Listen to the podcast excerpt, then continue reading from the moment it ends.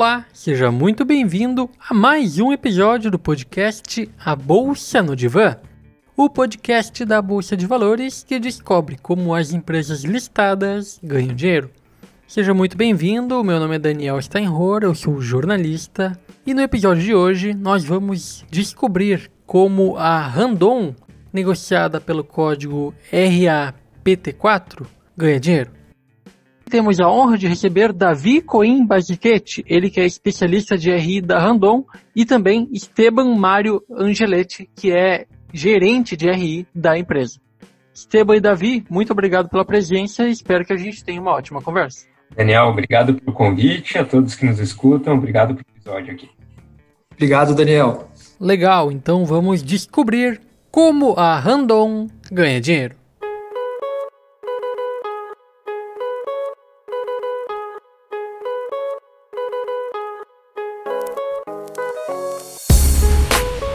Avisos iniciais antes da gente começar efetivamente o episódio. Este podcast tem caráter unicamente informativo e educativo. Nada do que a gente vai comentar aqui é uma recomendação de investimento. O podcast tem caráter unicamente informativo e educativo. Outro recado que eu preciso passar diz respeito ao nosso canal no YouTube. Se você ainda não nos segue lá, o link está na descrição do episódio e também em todas as nossas redes sociais, arroba a Bolsa no Divã, no Instagram e no Twitter.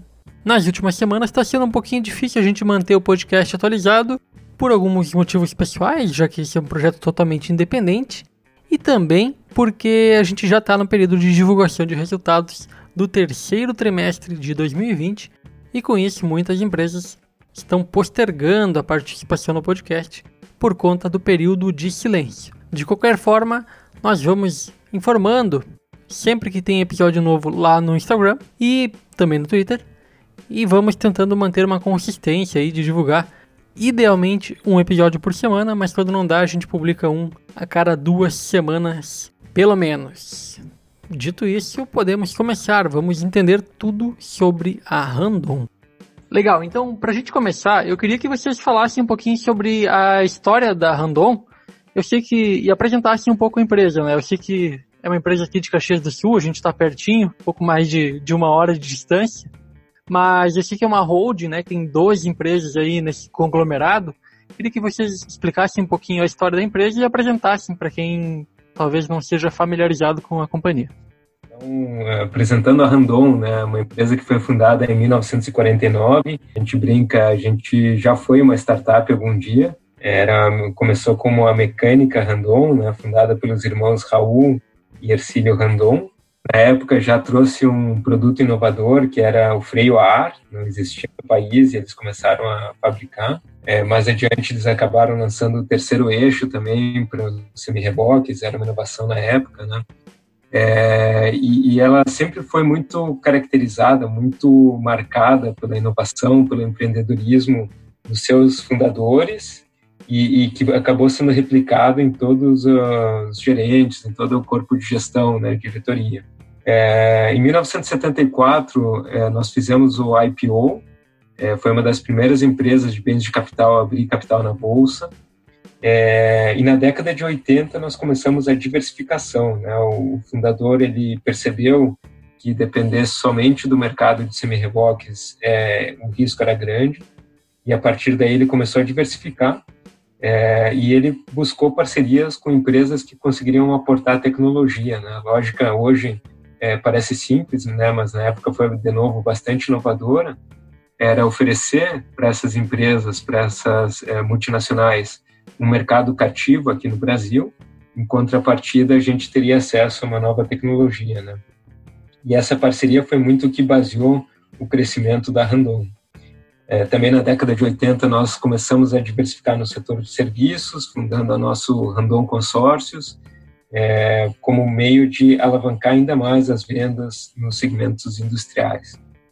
Já na década de 90 passamos aí pela um importante marco da história, que foi a aquisição da Frase, é, também uma empresa de capital aberta, é, que é controlada pela Randon.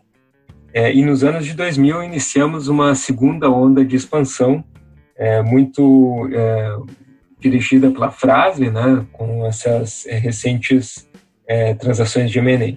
Falando um pouquinho mais sobre a empresa, hoje nós estamos com 22 unidades industriais e nossos produtos estão presentes em mais de 100 países, mostra a abrangência da companhia. Nós temos aí aproximadamente 10.400 funcionários, é, somos é, nível 1 de governança, portanto, nós temos ações preferenciais e, e, e ordinárias, né, o N e PN. Uh, nosso free float está na casa de 55%, e nossa estrutura acionária conta com a participação majoritária do grupo controlador, com 41,8%, que é o, o, controlador é a própria família Randon, mas é, o percentual está é, no mercado. Até sobre isso, Esteban, antes da gente continuar, eu queria te interromper para a gente falar um pouquinho é, sobre essa estrutura de, de governança, né? Às vezes o investidor minoritário ele acaba buscando empresas é, que têm um free float um pouco maior nas ações ON. É, e isso aí demandaria, por exemplo, que vocês migrassem para o segmento de governança do novo mercado. Certo. Vocês têm essa, essa aspiração no futuro ou realmente a ideia é continuar no nível 1? É, é um excelente ponto, Daniel. A gente recebe bastante esse questionamento. É, de fato, hoje eu diria que a gente não tem é, grandes pretensões de, de migrar para o novo mercado, é, mas não porque a gente não aplique instrumentos de boa governança. Pelo contrário, a Randon sempre foi muito preocupada com governança, tanto é que foi uma das primeiras empresas a implantar a auditoria interna, possui um conselho fiscal bastante diligente e atuante, possui um conselho de administração uh, no qual, inclusive, tem a participação de um indicado uh, dos minoritários. Então, eu diria que apesar de não estarmos no nível no novo mercado, estarmos no nível 1, eu diria que nossas práticas de governança são equiparáveis aí ao novo mercado. Né? Entendi. Legal. Pode, então, acho que você ia comentar sobre o modelo de negócio da empresa, né? Como ela realmente faz dinheiro, onde ela está atuando. Perfeito, perfeito, Daniel. Bom, é, quem estuda Randon pela primeira vez é, tem que é, dedicar um pouco de tempo, né? De fato, os nossos negócios aí não são tão simples, mas eu vou tentar resumir aqui é, de uma forma bastante simples, né? E desde já nós ficamos à disposição, é, eu e o time aqui estamos à disposição para responder é, qualquer outra pergunta que porventura ficar, tá? Mas uh, o nosso modelo de negócio se resume em três frentes de atuação. É, a gente fala da divisão montadoras, a divisão autopeças e a divisão serviços. A divisão montadoras ela é conhecida pelo nosso semi-reboque. Quem dirige aí na estrada certamente já viu uh, um semi-reboque Randon, é, se não viu ainda, agora vai passar para ver e vai passar a perceber um pouco mais, a prestar um pouco mais de atenção, vai se dar conta é, que são grandes as chances de ver um semi-reboque random na estrada. Tá? É, e a gente também faz vagões ferroviários. Nosso portfólio de produtos é o mais amplo, né? nenhum outro player no mercado oferece uma abrangência de portfólio de produtos. nossa divisão autopeças, é, ela se concentra principalmente no que a gente chama de undercarriage, ou seja, tudo que compõe é, a parte de baixo do, do caminhão ou do veículo. A gente trabalha, por exemplo, com as pastilhas de, de freio ou as lonas de freio, que é fabricada pela Frase, os sistemas de freio fabricado pela Master, é o conjunto de suspensão que é fabricado pela Suspensis, o conjunto de é, cubo e tambor e o conjunto de acoplamento fabricado pela Yost essa divisão ela tem uma, uma, exposição tanto ao mercado de OEM, que a gente fala, né, ou seja, venda direta a montadoras, como também exposição ao mercado de reposição, que a gente sabe aí é um pouco mais resiliente, é, principalmente em momentos de crise. E a terceira divisão, serviços, é, como eu comentei, ela nasceu como sendo é, serviços financeiros. Nós temos o banco Randon e a Randon Consórcios, é, cujo principal objetivo aí é, é, alavancar as vendas das nossas outras duas divisões. É, que um asterisco, né, a Randon Consórcio, ela nasceu 100% cativa, no entanto, hoje ela é uma, uma divisão, um, segmento que poderia atuar sozinho, né? só 30% das vendas consórcio dependem da própria Randon, né? O restante já é via parcerias com terceiros. E aí reforçando o nosso viés de parceria, né? De crescimento via parcerias. É, e recentemente, esse ano, a gente anunciou a Randon Ventures, que é uma empresa dedicada para investimentos em startups. Aqui, de novo, a ideia é reforçar nossa presença nesse ecossistema e, através disso, já preparar as nossas lideranças para o futuro. Legal. Ah, eu queria entender, uh, Esteban, ainda falando sobre esse modelo de negócios, né? Vocês têm um market share bastante grande, principalmente na questão dos implementos, né, para veículos, que são essas semi-reboques. É, hoje, o que, que dentro da receita da empresa, talvez do resultado, como que está dividido dentro dessas três áreas aí que você comentou? Que que, qual é o percentual que representa cada um deles? Legal, Daniel. É, bom, quando a gente olha para a participação de receita de cada uma dessas divisões, hoje a divisão montadora conta por aproximadamente 45% das receitas, autopeças 50% e serviços o restante. Né? Mas o que é interessante é pensar né, que a, a empresa começou com a divisão montadoras, ou seja, no passado era 100% é, semi-reboques, né? E, e, isso mostra como foi acertada a estratégia de diversificação. Tanto é que ao longo dos anos se inverteu essa conta. Hoje, montadoras representa aí por menos da metade e autopeças já representa mais da metade aí da, da, da receita. Legal, bem legal mesmo. E falando um pouquinho sobre as vantagens competitivas, eu percebo assim, posso dizer, por exemplo, que o fato de ser bem diversificado é uma vantagem competitiva relevante né, nesse mercado, mas que outras vantagens competitivas vocês entendem que a Randon tem na comparação com os seus pares e também outras empresas? É, eu vou pegar o gancho, Daniel, da, até da resposta do Esteban, né? É, porque é, realmente a gente, quando fala das nossas divisões, né, e de como a gente é, construiu essa trajetória, né, eu acho que é, é, importante falar que os diferenciais competitivos eles começam talvez com a empresa ter 71 é, anos de história, né? ser uma empresa de tradição no mercado e, e, uma empresa que é sinônimo de qualidade, né, uma referência no mercado em que, em que ela atua. Então, as marcas, por exemplo, que a Randon carrega são marcas que o mercado é, reconhece como marcas premium, marcas de qualidade, né, e, e isso mostra que é, o trabalho desses 71 anos da Randon é, realmente é, foram muito bem feitos, né. É, e além disso, a gente vê também um ao longo dos anos, né, ao longo da história, um componente muito importante de, de inovação, né? Então, quando a gente fala de diferenciais competitivos, a Randon sempre foi uma, uma vanguardista é, nos produtos em que ela lançou, né, nas características em que ela implementava, né, então, desde o freio a ar, que foi uma, uma primeira inovação na origem da empresa, até o terceiro eixo, né, depois mais adiante, que é, aumentava a capacidade de carga nos próprios materiais, no design dos produtos, né? Então tudo isso é, realmente mostra que a empresa é, é a primeira do mercado dos seus segmentos, né? A apresentar soluções diferenciadas. E talvez aí o ponto o ponto mais relevante ainda, né? Que atesta isso é a nossa liderança de mercado aí nos principais produtos que a gente é, fornece, né? Quando a gente olha, por exemplo, semi-reboques, a nossa participação de mercado aí nos últimos anos tem 35 a 40%. E por que isso? A gente consegue ter um produto mais leve,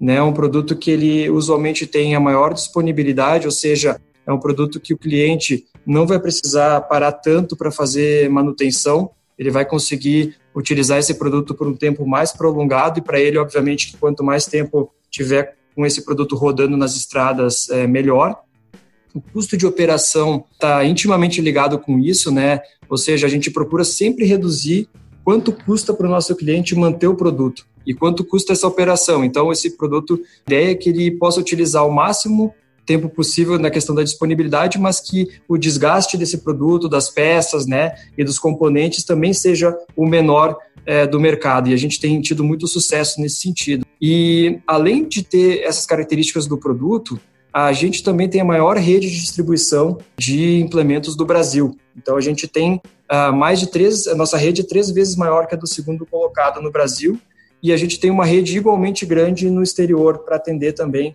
os nossos clientes do mercado externo. Então, ter a proximidade com o cliente, né, de poder atender ele no momento que ele precisa, também significa menor tempo dele esperando por uma peça, esperando por uma, por uma manutenção, e significa mais tempo produzindo com aquele equipamento. E eu acho que também, já para puxar o gancho das nossas autopeças, os nossos semi-reboques, né, que a gente produz, levam autopeças que são produzidas dentro do próprio grupo, mas que também são fornecidas para as montadoras de caminhão. Então, o cliente que compra um, um semi-reboque Randon está comprando a qualidade é, Randon de produzir a, carro, a carroceria, o chassi, mas também as autopeças que são as mesmas que vão no caminhão. E nenhum outro concorrente nosso produz as suas autopeças e muito menos fornece, obviamente, para as montadoras. Então, é, o produto mais similar ao que uma montadora de caminhão vai entregar em termos de semi-reboque é realmente o produto Randon. E aí, quando a gente vai para as nossas autopeças, é, se eu falei que o market share ali de implementos né, era de 35% a 40% nos últimos anos, nas nossas autopeças, nos principais produtos que a gente fornece para o mercado, ele é de mais de 50%. Tem casos aí da, da Yoast, né, que o, que o Estevam já comentou antes, né, da, da empresa que faz acoplamentos. É, essa empresa tem 96% de share em alguns dos produtos que ela fornece para as montadoras. Então, mais um atestado né, da qualidade dos produtos que a gente fornece. E a gente tem esses diferenciais nessa essas soluções que a gente fornece para as montadoras, é, justamente porque a gente tem um desenvolvimento em conjunto com elas, né? E um, um trabalho feito aí uh, de longa data de fornecimento que tem um histórico de muito pouco recall, de muito pouco troca de equipamentos, de troca de, de itens, justamente por a gente priorizar sempre realmente a qualidade, né, a produção é, na melhor forma desses produtos. E isso está é, tá trazendo, inclusive, movimentos interessantes para a gente. Até recentemente a gente anunciou a entrada da Randon, né, da Suspensis, né, uma das nossas empresas, no consórcio modular da Volkswagen Caminhões e Ônibus, que basicamente coloca a Suspensis como uma das empresas que vai participar da montagem desse caminhão, numa parceria de longo prazo com, com essa montadora. E isso, obviamente, só é possível porque a gente tem realmente esse histórico de uh, fornecimento uh, muito bom com eles e também uma capacidade de investimento e de, e de engenharia para criar novas soluções que também é bastante interessante, né? Tanto é que uh, soluções mais recentes que a gente tem apresentado para o mercado acho que vale até comentar aqui rapidamente. Na última Finatran a gente já mostrou para o mercado uma solução de um eixo elétrico. Então mostra que a Randon é uma empresa que tem um diferencial não só nas soluções atuais, mas já está também pensando nas soluções futuras, né? E isso é, realmente mostra que, é, que a empresa está preparada não só para poder atender o mercado agora, né, do que a gente tem em demanda atual, mas para a demanda que vai acontecer daqui a alguns anos. Então, esses aspectos todos que a gente comentou, né, tanto da parte de implementos quanto da parte de autopeças, é, são realmente diferenciais bem fortes que a gente tem. E talvez para fechar com com, com, chave de ouro nessa questão de diferenciais competitivos, a Randon é uma empresa que possui um, um campo de testes próprio para isso, né? Então a gente consegue testar as nossas soluções é, numa pista própria e também nenhum concorrente nosso tem algo equivalente, por isso que o nosso produto realmente é considerado um produto premium no mercado. Bem legal, bem completa essa, essa relação de, de vantagens competitivas, assim, né? Realmente dá para ver que mais de 70 anos de história fazem diferença, né, para a empresa chegar onde chegou. Agora, eu queria saber também, quando a gente analisa uma empresa para investir, investidor minoritário, quer carregar ela por muito tempo, tem que olhar também para os riscos, né? E aí eu queria ouvir de vocês, assim, quais são os principais riscos que envolvem a operação da empresa. E eu já, junto com essa pergunta, eu queria que vocês falassem também um pouquinho sobre o que, como a greve dos caminhoneiros impactou vocês, é uma dúvida que eu tenho, uma curiosidade, lá no ano de. Não vou me recordar agora, acho que foi 2018. 2018. Maio de 2018. Maio, maio de 2018. Imagino que vocês foram bem impactados, mas eu queria ouvir de vocês, assim, o que tem de riscos. É, não é só caminhão, né? Vocês têm também, fazem vagões para transporte ferroviário e autopeças, enfim, toda essa rede que vocês já comentaram, mas é, o que, que, tem de risco e como foi na greve dos caminhoneiros? É, eu acho que de riscos, Daniel, é importante falar que a gente tem inúmeros riscos, né? Não tem um só, né? A gente tem riscos aí que vão desde claro, uhum. econômicos, né, é, financeiros, operacionais, enfim, são, são inúmeros riscos, é, mas eu acho que o mais relevante, né, é como a gente age para mitigar esses riscos, é, porque os, a gente entende que, estando nos nossos mercados, né, trabalhando com com diferentes frentes, a gente vai enfrentar é, situações sempre adversas, seja numa frente ou, no, ou, na outra, né? E então a maneira como a gente está eh, trabalhando na empresa para enfrentar isso é que é uh, o principal, né? E um dos pontos eu vou, vou resgatar um dos pontos que o Esteban comentou antes, que é da diversificação, né? A gente tem trabalhado muito forte na questão de diversificar os nossos negócios justamente para poder mitigar essa questão dos riscos. E, e aí a gente pode, é, talvez, é, para poder até sumarizar um pouco, falar de riscos que estão talvez mais palpáveis agora, é, relacionados aí, por exemplo, ao, ao contexto do, do Covid, da Covid-19, em que a gente teve que trabalhar para mitigar diversos desses riscos, é, e aí dois dos que a gente focou muito forte agora foram realmente na questão de pessoas e, na, e, e no financeiro, é, porque são dois, uh, duas, duas pontas que a gente preza muito que a gente sabe que para, para a perpetuidade da empresa, sem as pessoas e sem é, uma liquidez financeira boa, a gente não consegue ter essa perpetuação, né? Então, a gente agiu muito rápido, né, na, na preservação da saúde, né, trabalhando com protocolos de higiene, é, criando um ambiente seguro para os nossos funcionários, instruindo eles também com as questões né, de, de proteção. Então, uh, agimos muito rápido também na questão de férias coletivas. É, uma boa parte do nosso administrativo, quase a totalidade hoje, continua em home office. Então, foi uma maneira que a gente utilizou para mitigar o risco para as pessoas que para nós são muito importantes. E uh, na parte financeira, por exemplo, a gente trabalhou com uma série também de ações que foi desde a priorização é, de investimentos. A gente literalmente apertou os cintos, como em qualquer período de crise, é, usando até já os aprendizados dos últimos períodos de dificuldade que a gente teve para revisar todo o nosso orçamento para o ano, entender o que fazia mais sentido agora e, e justamente para a gente poder passar por esse momento é, de dificuldades aí que a gente não sabia quanto tempo duraria. Então, eu acho que o mais importante realmente dos riscos é o que a gente aprende nos períodos de dificuldade, como a gente age depois rapidamente para poder mitigar os riscos que, tão, que são mais prementes naquele momento. E, e, e, o saldo agora que a gente tem notado dessa última crise da, da pandemia é, tem mostrado que a Randon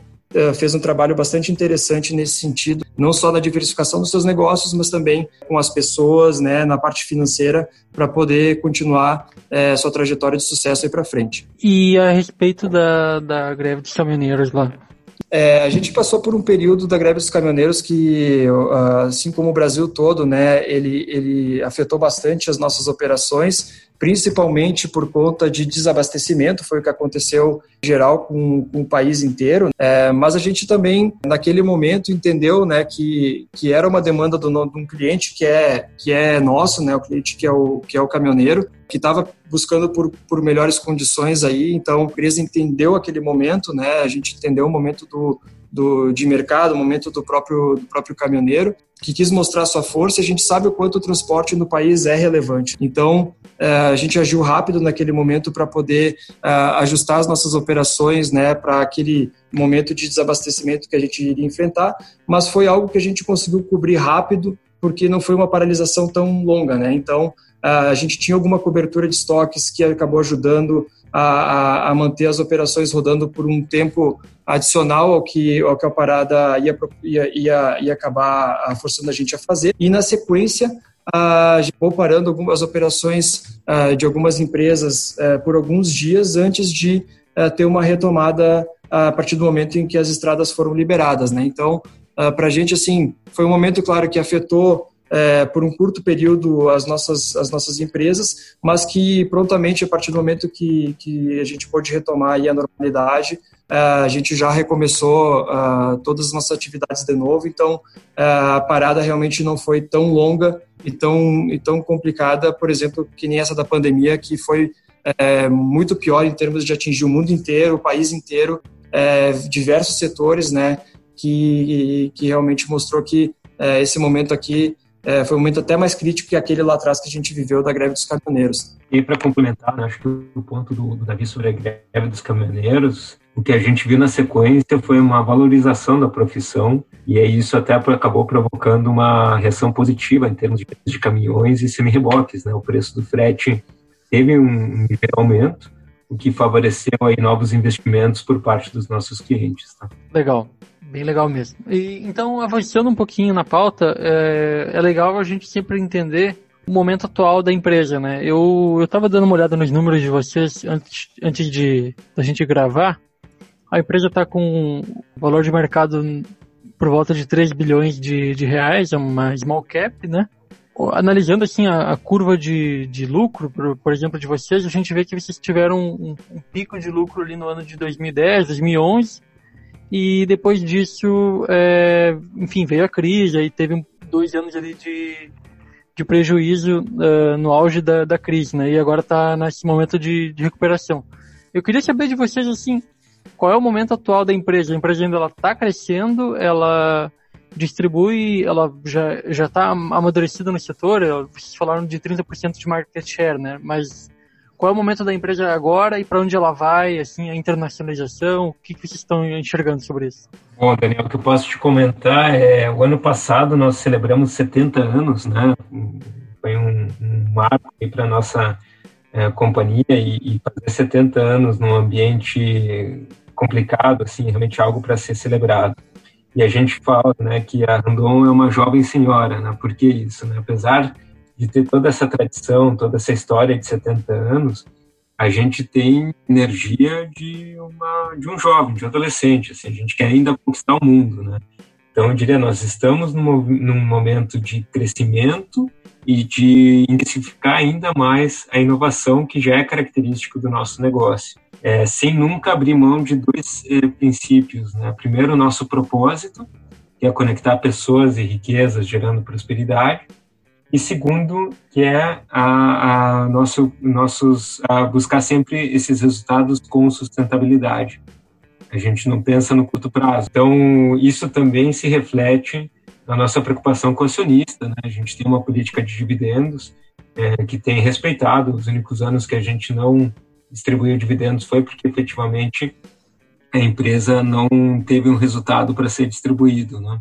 É, então, o que eu posso afirmar é que a gente está crescendo, está querendo entrar em novos negócios, está ampliando o portfólio de produto, está ampliando geografias.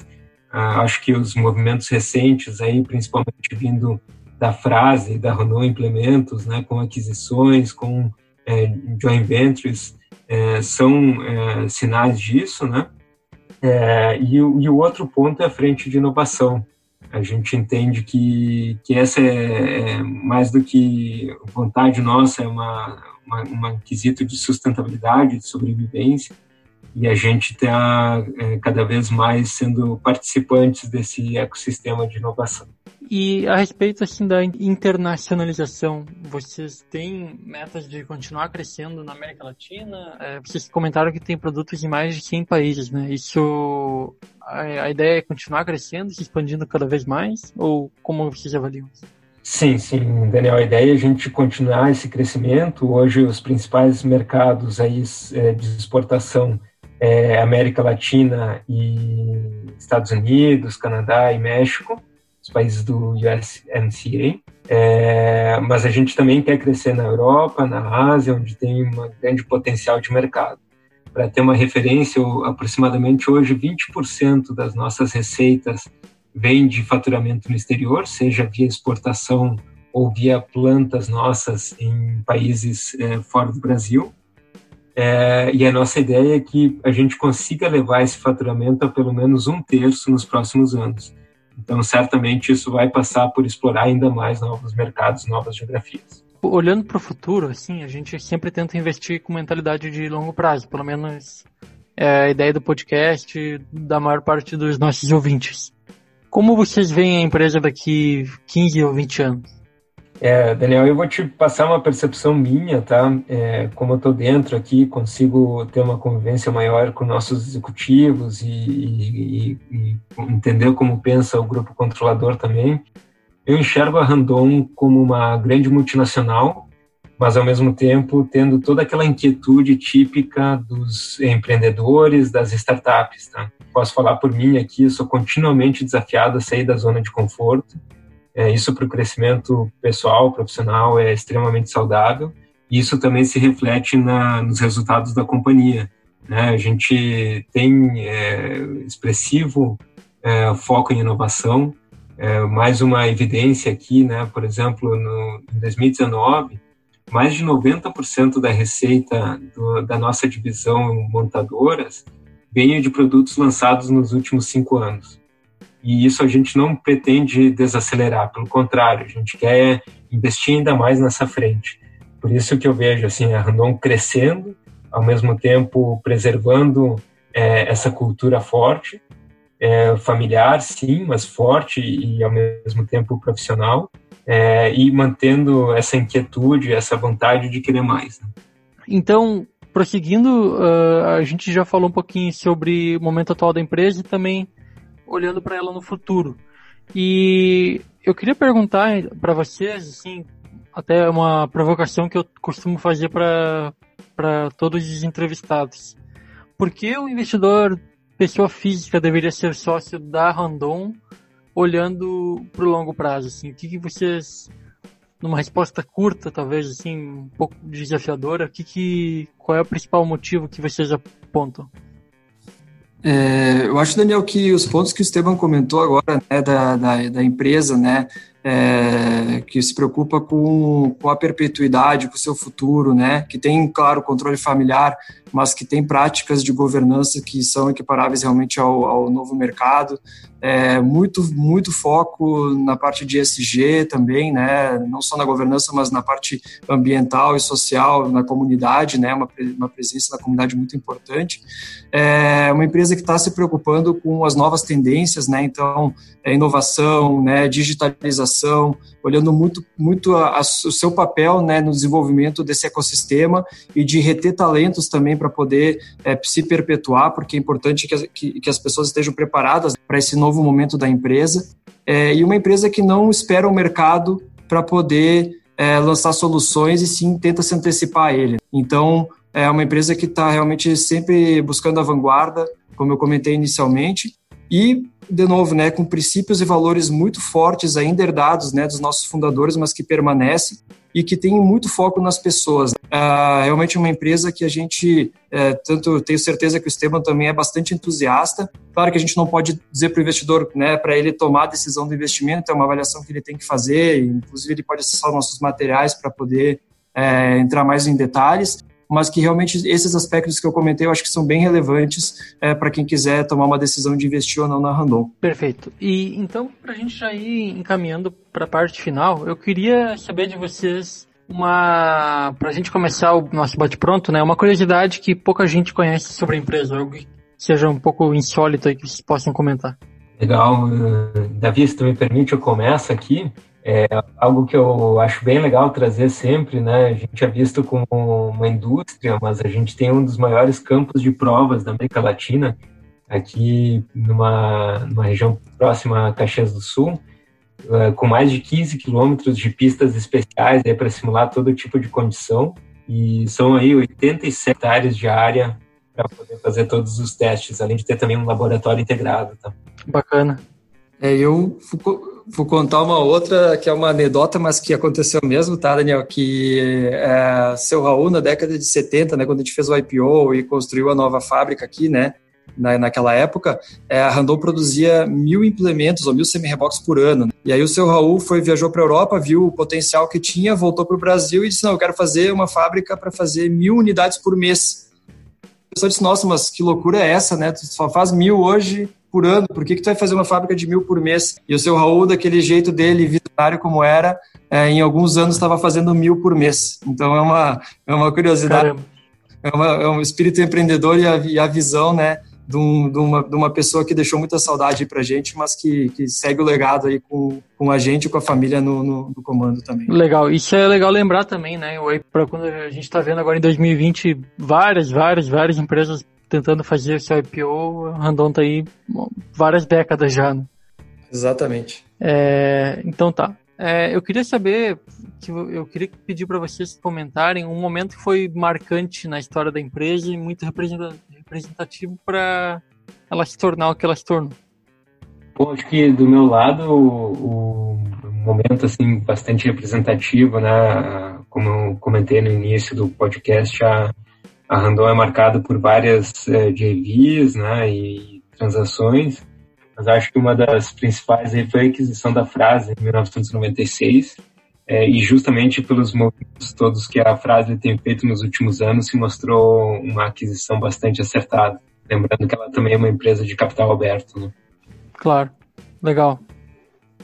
Eu diria, Daniel, que o momento marcante, assim, é, pra, também para a companhia foi a transição né, da primeira geração para a segunda, que foi a transição né, do fundador, do seu Raul Randon, para o mais velho, Davi Randon, em 2009, que a gente sabe que esse é um momento que muitas empresas acabam se perdendo no caminho, e para nós realmente foi o momento em que a empresa reforçou ainda mais né, as suas práticas né, de gestão e conseguiu é, avançar em, várias, é, em vários quesitos, aí, inclusive expandindo as suas operações. Né.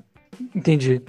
E um momento desafiador assim na história da empresa, às vezes esse momento marcante eles acabam se confundindo, né? Mas aqui a ideia é um momento que foi é, complexo, talvez a pandemia, não sei, mas um momento que foi realmente desafiador e exigiu aí resiliência. Pois é, Daniel, sabe que dá vontade de falar sobre a pandemia, mas ainda não é história que está vivendo. Acho que dentro da história da andou um momento bastante foi a concordata que, que foi declarada na década de 80 é, exigiu muito da nossa parte no tempo nos deixou muito mais fortes e certa muitas das qualidades que a gente tem hoje foram frutos daquela época Sabe, né, Daniel, que ter uma empresa de, de estar numa empresa de 70 anos é porque tem muita história para a gente contar, né? Claro. Então eu fui mais longe que o Estevam na, na história aí um pouco, né? vou pegar ainda na época que era mecânica Randon, Uh, quando nas origens da empresa que teve um incêndio que destruiu toda, toda a empresa e naquele momento né o seu Raul quando foi perguntado né do que, que ele achava o que, que ele ia fazer ele falou vou trabalhar vou reconstruir vamos tocar o negócio então foi um jeito no jeito de mostrar que né, a resiliência a resignação de empreendedores de continuar né de reconstruir o negócio depois do incêndio então é bem uma história bem um desafio bem grande naquela época que ano foi isso mais ou menos ele foi. O incêndio aconteceu em 1951, então era bem nas origens mesmo. A empresa começou em 49. Dois anos depois desse incêndio, né, que podia ter sido talvez o fim de tudo, a gente conseguiu reconstruir e está com o negócio até hoje. Né? Legal. E então, para a gente fechar, eu sempre peço uma sugestão de livro, série ou filme que vocês deixam aí para quem deseja investir melhor, conhecer mais sobre a empresa, ou então alguma coisa de mindset. O que, que vocês sugerem aí, que vocês estão lendo ou recomendam? Bom, minha sugestão vai muito de um gosto pessoal. Eu gosto muito de ler sobre biografias aí de grandes empreendedores, né? Acho que sempre trazem lição de, de liderança, de empreendedorismo. E é justamente isso que eu encontrei nos, no livro do, do, próprio fundador, né, o seu Raul, é, Os Olhos de Quem Vê. O livro está disponível aí para comprar. E também tem um filme com o mesmo nome, né, onde a gente traz aí depoimentos do primeiro cliente, do primeiro funcionário. É uma história bastante bacana, bastante inspiradora. Recomendo, sem dúvida. Bacana. E eu vou trazer um livro que talvez até seja de conhecimento né, de quem de quem está procurando aí maneiras de investir e tal. É um livro bem pequeno, simples, que é, que é chamado A Fórmula Mágica, é, do Joel Greenblatt. E ele trabalha, é, não vou dar o spoiler aqui do que, que é, mas ele apresenta dois indicadores basicamente que o investidor pode olhar nas empresas para beat the market, ou seja, para bater o mercado e, ou seja, bater o índice, né? Então ele diz quais são esses indicadores que as pessoas têm que olhar para carregar ações a longo prazo e quando olharem, né, no resultado a longo prazo, terem uma performance acima do índice. Então é bem bem bacana, um livro bem curtinho, vale a pena dar uma conferida também. Bacana, legal. Ótimas dicas.